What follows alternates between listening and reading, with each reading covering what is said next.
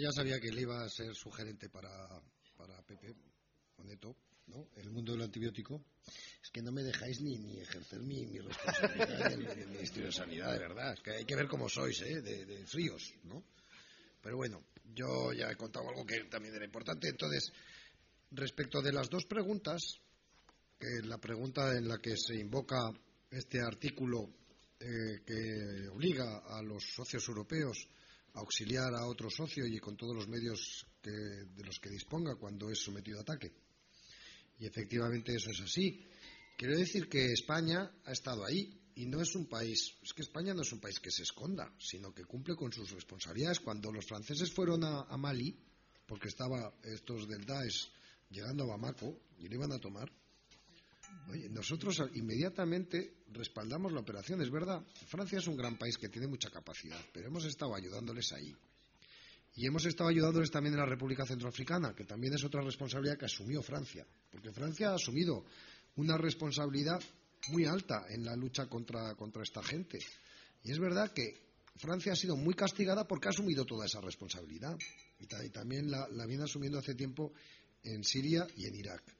Y cuando estaban en el Sahel y, las tropas francesas estaban luchando en Mali, claro que teníamos que defenderles, pero es que estaban defendiéndonos a todos nosotros. Entonces no es una cuestión de es que siento una compasión y te quiero acompañar ahora porque te han hecho daño o porque te han atacado a ti. Es que los franceses ya estaban ejerciendo una responsabilidad en lugares muy complicados donde ellos tienen, por razones históricas, una extraordinaria ascendencia y donde pues se estaba librando esta guerra y hay una guerra. Ahora, hay una guerra. Yo, a mí no me gusta la guerra, pero, y no es un antibiótico la, guerra, pues no lo sé, pero cuando te están haciendo la guerra, te la están haciendo, y la guerra lleva tiempo. Y nosotros ahora vemos descarnadamente que esto es así, pero yo no, sé si la declaración de guerra fue el otro día, la declaración de guerra fue antes, ya, ya están en guerra mucho antes. Y, y, de hecho, pues ya se ha ido a plantarles cara allí, y ellos, ellos responden con este tipo de ataques, y yo creo que nuestra obligación es estar al lado de nuestros aliados, como hemos estado siempre, a partir de ahí. Yo comparto lo que es consenso también mayoritario en España y que me parece una posición razonable, amparo de legalidad internacional. Francia ahora eh, invoca legítima defensa, pero eh, yo creo que eso es un título. Pero una operación más, compleja pues tiene que tener algún tipo también de amparo. Quizás también este artículo de la, de la Unión Europea, pues, de la Unión Europea, pues puede significar esa cobertura, esa cobertura legal. Pero tendrá que ser una operación que se coordine internacionalmente y que sea proporcional. Vamos, eh, en fin. Y en ese sentido yo creo que eh, a, otros les podrán decir, a España no le pueden decir que no ha estado. Nosotros hemos estado y estamos en muchos países y a partir de ahí pues, pues esas condiciones de tener una cobertura legal internacional y en España cada una de las operaciones en las que participamos, en Somalia, en Líbano, en Irak, en República Centroafricana, en Gabón, en, Senegal, en Mali, en tantos sitios donde hay tropas españolas, cada una de esas operaciones tiene autorización del Parlamento y además ha tenido autorización en la que siempre, siempre hemos estado de acuerdo, al menos los dos principales partidos en el Parlamento. Ya sé que los otros muy principales partidos no lo sé, pero los dos principales partidos en el, eh, hemos estado de acuerdo y yo creo que es razonable mantener esa posición de consenso. Bien. Belén Gómez del Pino, me parece. Después, no, el ministro tiene gran habilidad para eh, comer por su cuenta con independencia de las preguntas que le vayamos haciendo. No te preocupes, Diego. Después, dice Belén Gómez del Pino, después de un año como ministro de Sanidad, ¿tiene la impresión de haber eh, tenido que reconducir muchas decisiones o haber apagado muchos fuegos? Bueno, yo llegué después de la crisis del ébola y eso, pero ya se había encarrilado muy bien, ¿no? Eso había generado un debate. Yo vi también los, los otros debates que había abiertos. Es verdad que había mucha tensión en torno a la sanidad y que, es, y que yo creo que un apaciguamiento era muy necesario y sigue siéndolo, porque es que al final, para algunos avances decisivos de futuro, hay que crear un clima en el que sea posible llegar a un tipo de acuerdo, es que si no va a ser muy difícil. O sea, no es que no se avance, pero se avanzará mucho más despacio. Eh, entonces, y en ese sentido, pues, pues a mí yo creo que intenté ser componedor y además me parece que, es, que, es, que eso es razonable. En cuanto a rectificaciones, creo que yo he comprendido que se hizo muy buena labor en un tiempo muy difícil. Y luego, pues había algunas cosas que sí que podíamos completar o donde podíamos evitar que hubiera una bronca. Por ejemplo, en la atención a las personas en, situación irregular en España, pues este, por lo visto, era el tema principal de bronca, es que ya la sanidad no es universal y tal. Eh, yo, yo pienso que hay, eh, ya, ya sé que se sigue intentando que esa sea la bronca, pero pienso que hay un punto de equilibrio muy razonable. Es decir, son personas que tienen que tener garantizada su asistencia como todos los demás pero por cuestiones de seguridad social, cuestiones de reglamentos europeos, cuestiones de no entrar en discriminaciones de otro tipo, pues no son personas a las que se les tenga que dar una tarjeta. Creo que en el fondo eh, eso es, verdad que supone una variación respecto a nuestra posición anterior y yo creo que es razonable que fuera correspondida por una variación por parte de los demás en su posición para entender que al final hay un punto de encuentro razonable donde tú das una solución pues claro, cuando entiendes eso, dices, ¿y entonces ahora qué, elemento de crítica tengo? Pues, pues búsquese otro, siempre hay elementos de crítica. ¿Y por qué no buscar elementos de propuesta para encontrar un acuerdo? ¿no? Porque claro, es que yo necesito estar en bronca con el gobierno para decir que es muy malo por... No sé. Yo he intentado aplacar esas cosas o buscar terceros caminos donde era posible. Muchas gracias. María, no soy capaz de transcribirlo. Díaz, no, no lo sé. Por favor, las próximas preguntas escribid con letra mayúscula, separada, clara, para que lo que más irrita a cualquiera de nosotros es un error en el apellido. Eso nos, enciende. Yo no soy Aguilera, soy Aguilar. ¿Cómo? ¿Usted por quién me ha tomado? Bueno, eso. Eh, ponerlo clarito. Esta pregunta dice, la tosferina, su situación actual y previsible actuación. Bueno, ahora ha saltado fundamentalmente porque ah, se han conocido un par de, casos, creo que en Andalucía, pero bueno, podrían haber sido de otro sitio, se pueden conocer casos de otro lugar, creo que ahora había un tercero que me informaban aquí mis, mis compañeros del área, del área social.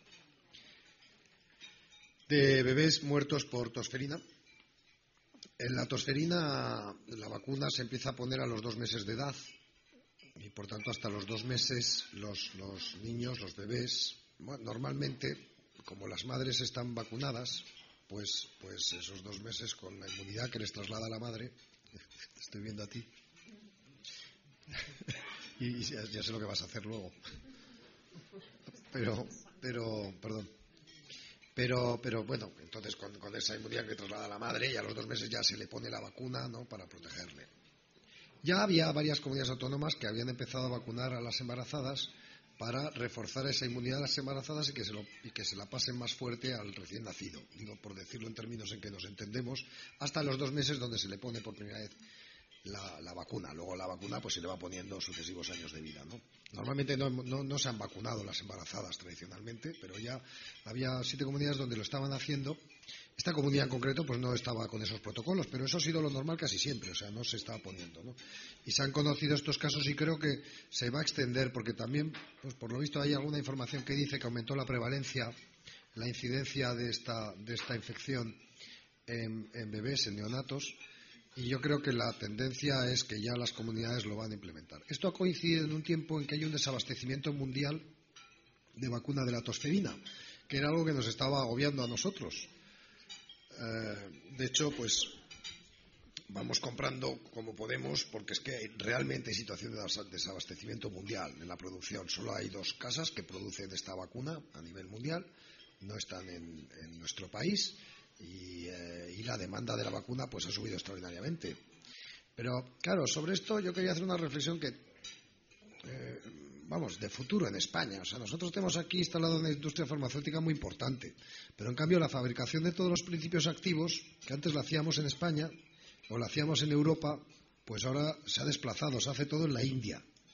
Se hace en la India, se hace en China. Ellos son más competitivos, tienen eh, menos costes o, en fin, lo hacen más barato y al final los laboratorios se desplazan allí y lo fabrican allí.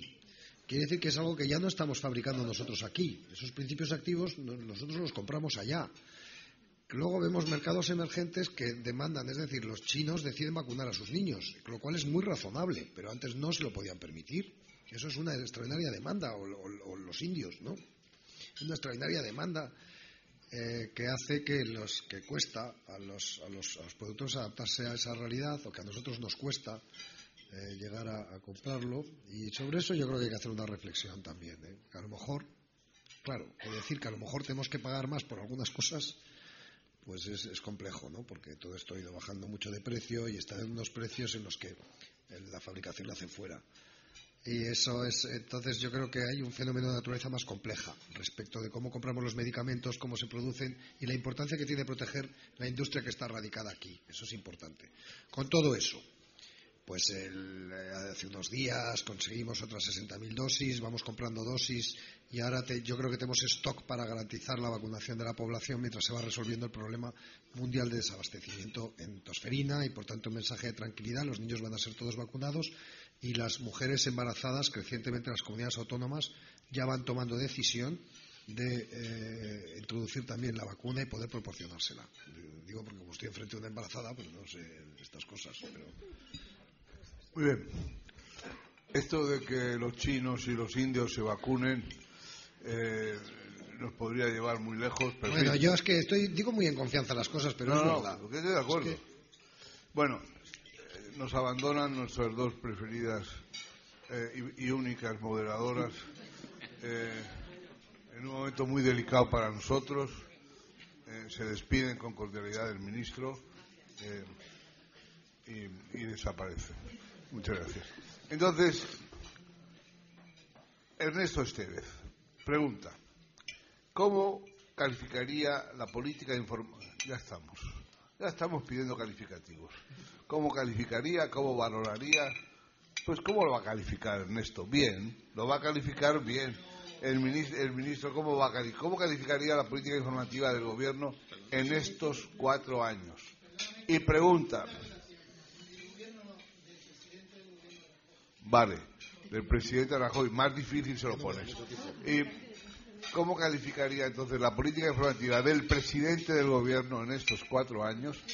Y eso lleva una, una coda final que dice, que pregunta con gran interés, ¿bailará en campaña electoral? Eso ya se refiere a usted, señor ministro. Ah, pero yo soy vasco, los vascos, pues... Eh, el Arrescu. El Arrescu, ¿no? Muy bien, muy, buena salida. Estamos claro, ¿no? Para el otro, para el otro... Tenemos poca gracia para el otro.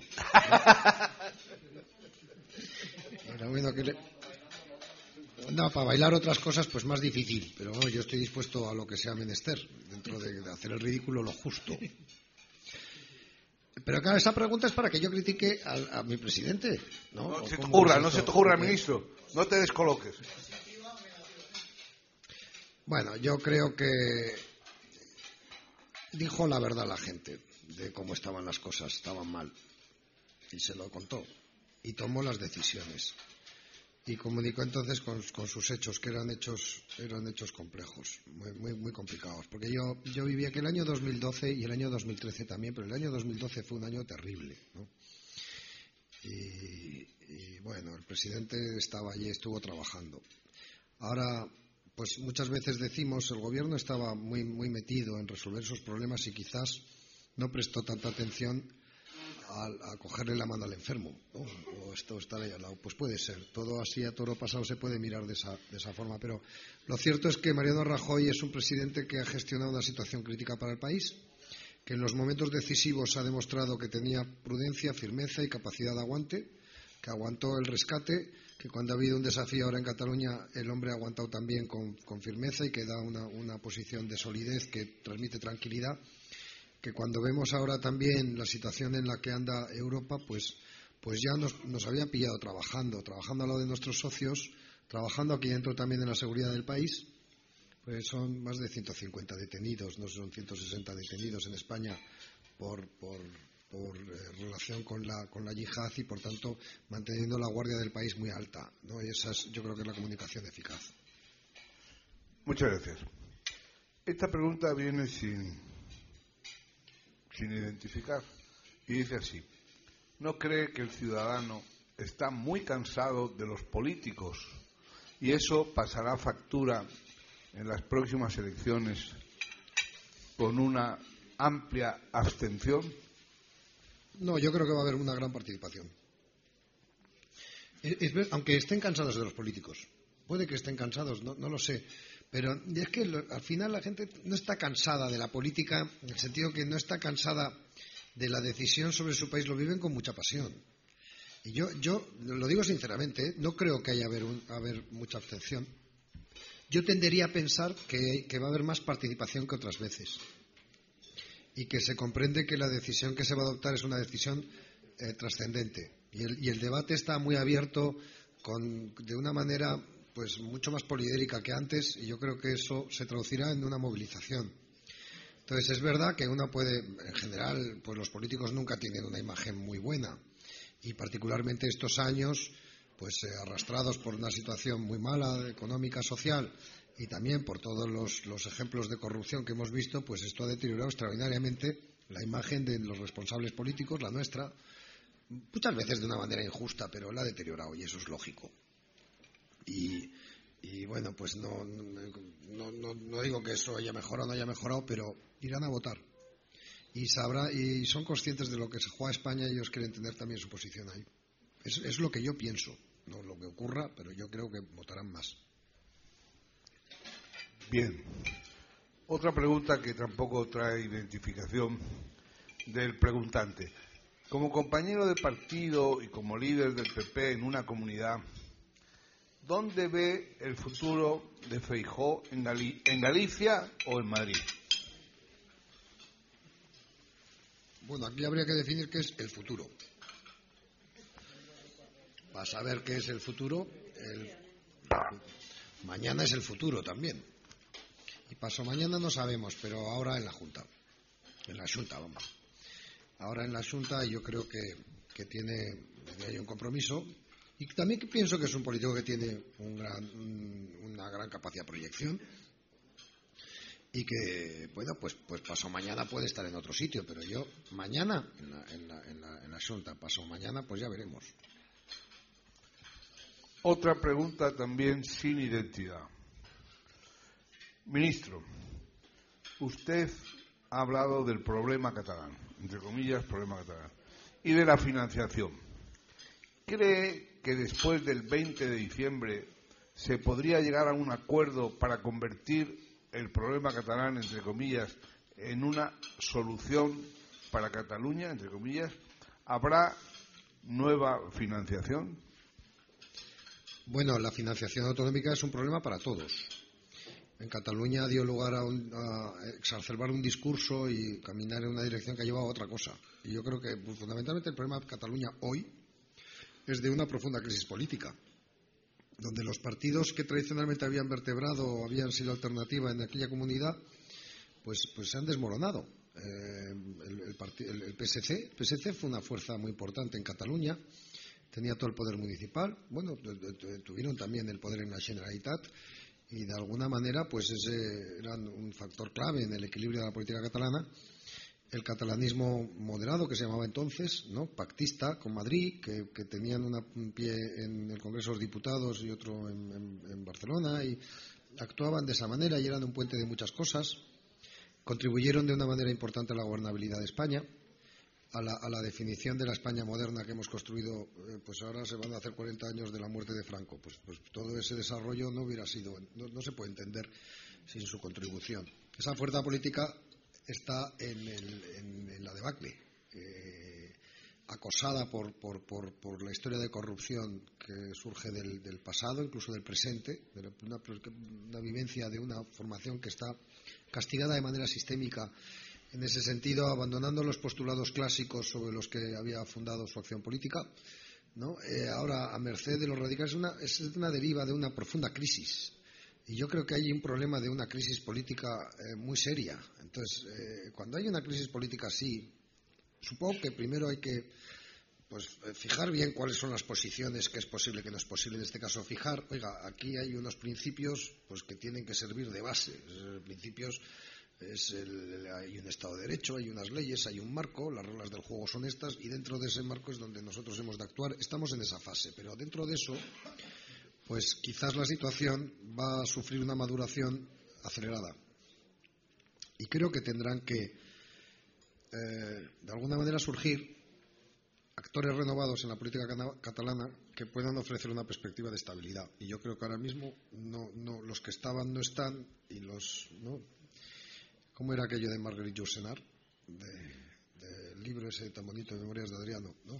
Decía que Adriano había sido emperador en un momento en que, en que eh, Dios todavía no, está, no estaba, pero los dioses ya se habían ido. y ese era el momento. Y ahí estamos, pues todavía no ha llegado Dios, pero los dioses ya se han marchado y estamos en un momento de, de raro en Cataluña.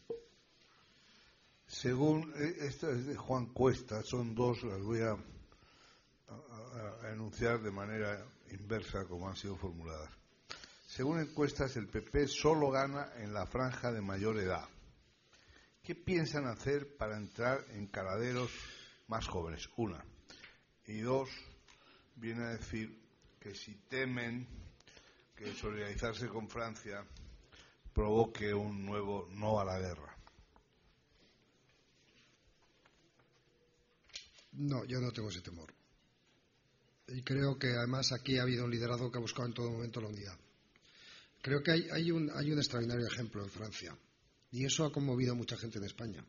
Cuando les han visto, o sea, el otro día el presidente Hollande entra en, el, Versalles, están todos los, representantes franceses reunidos, eh, escuchan con, bueno, hay unas cosas que aquí en España esto sería impensable. Se ponen de pie cuando entra el presidente en el salón. Aquí, vamos, esto es una cosa. ¿no? aquí no ocurre en ningún lado, pero los franceses son así, ¿no? Y, le eh, escuchan, eh, cantan juntos. Vimos todo eso. Eso, mucha gente ha hecho una reflexión en España viendo esas imágenes sobre qué ¿Qué, somos nosotros como españoles? ¿Cómo sentimos nuestra nación? ¿Cómo reaccionaríamos? ¿no? Y creo que la, reflexión lleva a la de una demanda mayoritaria, en mi opinión, que es la demanda que frente a esas cosas haya más unidad en España. Y yo creo que interpretar en otros sentidos un error. Yo es lo que oigo. Y creo que lo oigo no solamente de sectores de derecha, no, de sectores de derecha, izquierda, mucha gente. Dice, oiga, claro, por, supuesto, cuando hay un tema así, busque usted la unidad, llame, llame a todos. Creo que ese es el camino en el que tenemos que seguir y en ese sentido, pues, sí a la guerra, no a la guerra, tenemos que estar en una guerra, ¿cómo tenemos que ayudar? ¿No tenemos que ayudar? Pues, pues, pues lo más importante es que la decisión que tomemos la, hagamos de una manera concienzuda, seria, prudente, con todos los elementos, pero que la hagamos juntos. Y ese es, y ese es, ese es el tema. Entonces, no, no me veo, por tanto, en ese, en ese escenario. Y a los jóvenes, a veces hablamos mucho del pasado, lo mal que estaba España, el esfuerzo extraordinario que se ha hecho para dar la vuelta a la situación por parte de todos, pero creo que hay que, y ellos viven una realidad, y es que todavía las cosas no están bien para ellos, están mal. Y que, eh, ahora, el voto es el voto sobre el futuro, es la ilusión, es, es que seamos capaces de transmitir que todo el esfuerzo hace que mañana puede haber una ilusión y que España puede volver a ser un país divertido, animado, que crece, que, crea oportunidades donde no estamos todo el rato pues eh, reduciendo nuestros salarios, despidiendo gente en, esa espiral en la que hemos vivido todos estos años y que nos ha amargado tanto a todos, ¿no? Y que por tanto no podemos construir España para, desde la perspectiva de, me van a permitir, del cabreo. Todos, es que uno está cabreado, el otro está cabreado. No, sino que hay que hacer un discurso nosotros pues de más ilusión. Y entonces eso yo creo que atraerá, claro, que atraerá a los jóvenes y a los no, jóvenes, ¿no? De ilusión. es que el año que viene, si, perseveramos, va a ser un año bueno. Ay, ¿Cómo me dice usted? Que claro que va a ser un año bueno. Y estamos hablando, claro, un partido que se presenta con la promesa de que va a crear 500.000 puestos de trabajo al año, tiene que trasladar esa cifra de 500.000 puestos de trabajo al año, en, es que es una gran capacidad de generar una ilusión, porque para que eso sea posible tiene que ser un país que está sintiendo ese dinamismo, ¿no? Eh, vamos, que es capaz incluso de comprar periódicos. Eh, y yo, yo creo que vienen esos tiempos. Me alegro esta, esta alusión a comprar periódicos, creo que todos los aquí presentes periódicos se, nuevos se precipitarán a comprar el periódico ahora. Eh, mm, esta pregunta es de Pedro González, eh, que dirigió, como sabe, el ministro Euronews y otras muchas cosas. Y dice que el PSOE está preparando está preparándose para un pacto postelectoral con Podemos. Y que eso parte de la convicción de Pedro Sánchez de que estos de Podemos se están moderando. Y, te pregunta si consideras que el Partido Popular, pues, eh, en tales condiciones considera que, ¿Cómo ve esto? ¿Cómo veis esto de Podemos? que se han negado a suscribir el pacto antiyihadista, que hay una concejal en Córdoba que no sé qué ha hecho, que hay otro que no ha ido el minuto de silencio, que no sé qué, que París. O sea que parece que están todavía enseñando la patita. Que, que ¿Cómo los ves? Eh, ¿Y qué consideras de este asunto de, de que vaya, de que se prefigure un pacto PSOE-Podemos? Esto lo es una, al final termina preguntando esto. Bueno, yo, bueno, oye, está muy bien. a mí me ha gustado la pregunta. Vamos. ¿Le ha gustado la pregunta, Diego? bueno, yo, yo pienso, es, verdad que, claro, cuando uno tiene la aspiración de ser radical en algo, porque no, no, pues es claro, uno es de la izquierda, de la izquierda, pero muy de la izquierda, súper de la izquierda, el más puro de la izquierda. Pues, pues tiene que serlo, ¿no? Y, termina pues en la radicalidad y se ve en los momentos decisivos, en los momentos importantes, cuando hay que retratarse de verdad, pues él no está. Y yo creo que eso es, eso es eh, un, problema. Espero que sea un problema para Podemos. Desde luego eso es, es, es, es, un problema para un país como España, ¿no? Lo que hemos visto en Córdoba o que se pudiera alejar. Se estaba poniendo el ejemplo de lo que pasa en Francia. En Francia han aparcado esas cosas. Han buscado la centralidad en torno a lo que les une y, cada uno ha dejado sus, radicalidades grandes o pequeñas y han ido ahí. Y aquí en España, eh, pues no, ya vemos que hay algunos que no están en eso. Y yo creo que eso tiene que tener una penalización por parte de la gente. Creo que el ciudadano tiene que penalizar al político cuando no es capaz de tener la altura de miras de decir, oye, no toca hoy que yo esté aquí diciendo mi pequeña radicalidad y me voy al otro lado. No toca hoy, ¿no? Porque, oiga, pues ya sabemos que todos tenemos diferencias que son mucho más profundas que diferencias de matiz. ¿no? Por tanto, hay una vocación de radicalidad, vocación de excentricidad, de, alejarse del centro, de no estar nunca en el lugar donde se puede acordar. Y si se está allí, está para condicionarse, para, para vaciar la política del otro. A mí me parece el problema del Partido Socialista no es el acuerdo postelectoral, es que ha hecho muchos acuerdos preelectorales ya antes de las elecciones con Podemos. Ha hecho muchos. Es que se presenta a las elecciones con una mochila de acuerdos con Podemos inverosímiles en muchos municipios. Que es lo que, pues claro, por eso gobiernan también en, Córdoba. En ¿Por qué gobiernan? Esa es la actitud, la decisión del Partido Socialista. Y es un error, porque es una gran mochila que pesa mucho para el Partido eh, Socialista que se haya mojado tanto por Podemos y le haya permitido alcanzar estas cuotas de poder y algo de que yo creo que tendría que constituir un factor principal de, arrepentimiento en, Pedro Sánchez, porque es que al final ir condicionado por esta gente lo único que le supone es caminar con un lastre hacia la convocatoria electoral y ahí están sus perspectivas. Bien, pero ministro, no te quiero ver así, no te quiero ver disgustado con este asunto de Podemos. Quiero decirte, al mismo pues tiempo... Pues es que me preguntas unas cosas, cariño, que es que yo qué quieres que le haga. Me pongo serio porque alguien tiene que hacerlo. No, pero déjame que te diga una cosa. Míralo también desde el otro punto de vista. Mira estos de Podemos incorporando al general eh, Julio Rodríguez. Mírales, es interesante. Es interesante que hagan ejercicios de idoneidad. Si hacen solo ejercicios de radicalidad, esto de asaltar los cielos se les hace imposible. Pero con pequeños ejercicios de idoneidad, no descartes que se vean con el presidente de la conferencia episcopal próximamente, que hagan pequeños ejercicios de idoneidad y eso seguramente puede templar las cosas. Pero bueno, no, voy a la pregunta. Eso es una consideración completamente amistosa que Han captado un general, que han captado ahora también un juez, ¿no? Pero eso que comentas tú de los obispos yo no lo había oído todavía. Que sí, que pueden captar un obispo, que, lo tengas en cuenta, que se puede producir en cualquier momento. Eh, entonces hay una pregunta más que tampoco viene identificada que dice, atrévase, el momento de atrevimiento, querido ministro, atrévase a hacer una quiniela postelectoral. Gracias, dice. Eh, ¿Yo? Sí. Pero la que yo quiera.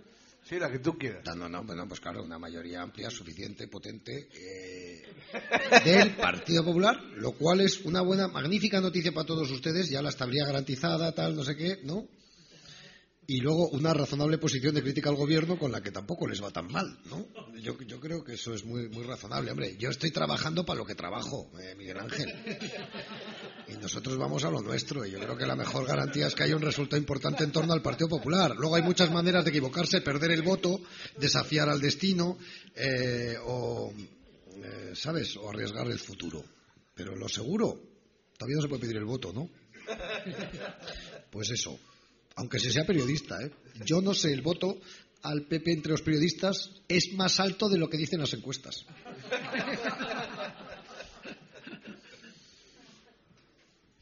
Oye, yo... Llega otra pregunta que ya. Sí, pero vete quitándome el vino porque, claro, es que esto.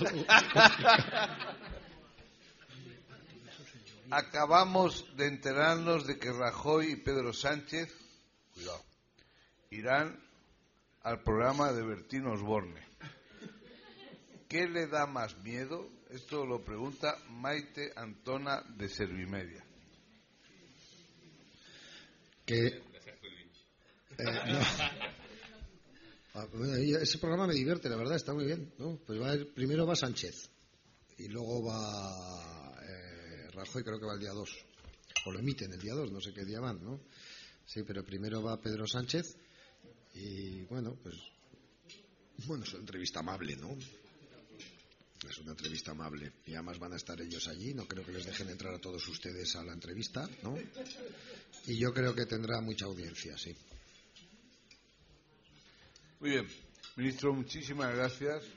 Em, no hemos traído el libro de firmas para que firme. Diego, esto es un error claro. No, pues tendré que volver, ¿eh? Lo cual tiene muchas condicionantes, porque tengo que volver a hacerme ministro, ¿no? Vamos a, vamos a pedir el libro de honor del hotel para que firmes era una especialidad de Diego Carcedo cuando íbamos por ahí a Chile o a la República Dominicana, donde fuera un viaje oficial, eh, pedíamos el pedíamos el libro de firmas y Diego firmaba.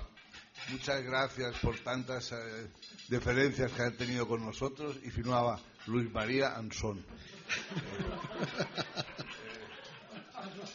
Sí, sí, Pepe Oneto, tú lo sabes en aquel monasterio, en aquel monasterio eh, japonés, no sé qué, que, fue el rey a firmar debajo y ponía eh, agradecidos al sintoísmo mundial y tal. Eh, lo firmó Pepe, pero, pero puso Luis María Ansón. Así. Muchísimas gracias, de verdad. Eh, nunca olvidaremos este momento, de, que hayas aceptado venir a hablar de esta manera, con esta, contestar todas las preguntas, e imbuirte de todas nuestras preocupaciones y salvarnos de los antibióticos. De verdad, ministro, gracias imperecederas. Muchas gracias.